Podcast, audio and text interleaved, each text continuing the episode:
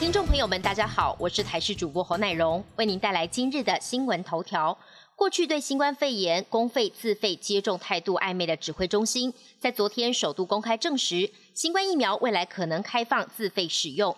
疫苗被视为是解除疫情的希望，除了高危险群的公费接种，一般民众也希望有机会可以自费施打。过去指挥中心指挥官陈时中都以新冠疫苗接种涉及社会公平性，应该优先由政府集中管理来作为答复。不过，中央流行疫情指挥中心的发言人庄仁祥在昨天首度透露，未来将就国际的状况、疫苗安全及有效性，提供高风险族群公费接种，也可能开放自费接种。新北耶诞城昨天开城，饭店业者抢搭商机，有业者就推出旅客只要有指定七彩配件，就可以免费兑换蛋糕饮品。还有业者因应今年耶诞城以迪士尼为主题，寄出了一元换一碗的活动，民众只要装扮成迪士尼的角色。前三位符合资格者，当日就可以以一元入住双人套房。去年新北耶诞城创下了六百一十八万人潮的新纪录，让附近的饭店住房率及商圈摊贩业绩成长两成以上。今年民众出不了国，业者更努力冲刺国旅市场，要在年底前冲一波观光人潮。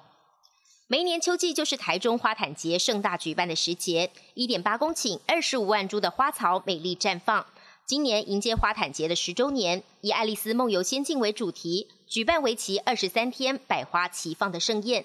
现场以地毯式美丽花卉艺术，还原耳熟能详而且梦幻的爱丽丝仙境。飞天的红心皇后大受好评，预估会涌入大批的游客。警方也呼吁民众尽量搭乘接驳车前往，以免导致新社周边大塞车。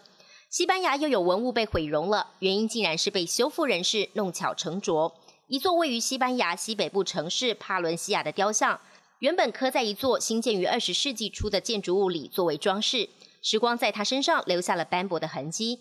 近日有修复人士弄巧成拙，将女人的脸庞换成了一副扭曲的模样，眼睛歪斜，鼻子塌陷，精致的轮廓都被磨平。一名西班牙画家卡帕尔发现这座雕像遭到不明人士毁容之后，在脸书上贴出照片，引发热议。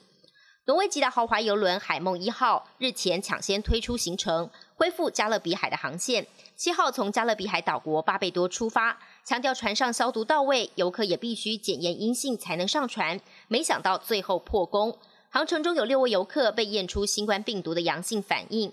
有一名乘客在十一号出现不适，游艇不得不返回。不过船上人员检疫工作没有完成，不得下船。根据了解，游轮上的游客大多来自美国。现在不仅整个行程喊卡，全球的游轮旅游前景恐怕也更雪上加霜。美国总统当选人拜登在今天拿下乔治亚州十六张选举人票，巩固了胜选基础。现任美国总统川普则表示，时间会说明另一个政府是否即将上任。这是他最接近承认拜登将继任的谈话。川普今天在白宫活动上表示，预料二零一九冠状病毒疾病疫苗最快在明年四月就可以普及全民施打，也首度暗示接下来可能会由拜登政府执政。不过他没有直接承认败选，也没有提到拜登的名字。这是从媒体七号普遍预测拜登胜选以来，川普首次的公开发表谈话。本节新闻由台视新闻制作，感谢您的收听。更多内容请锁定台视各界新闻与台视新闻 YouTube 频道。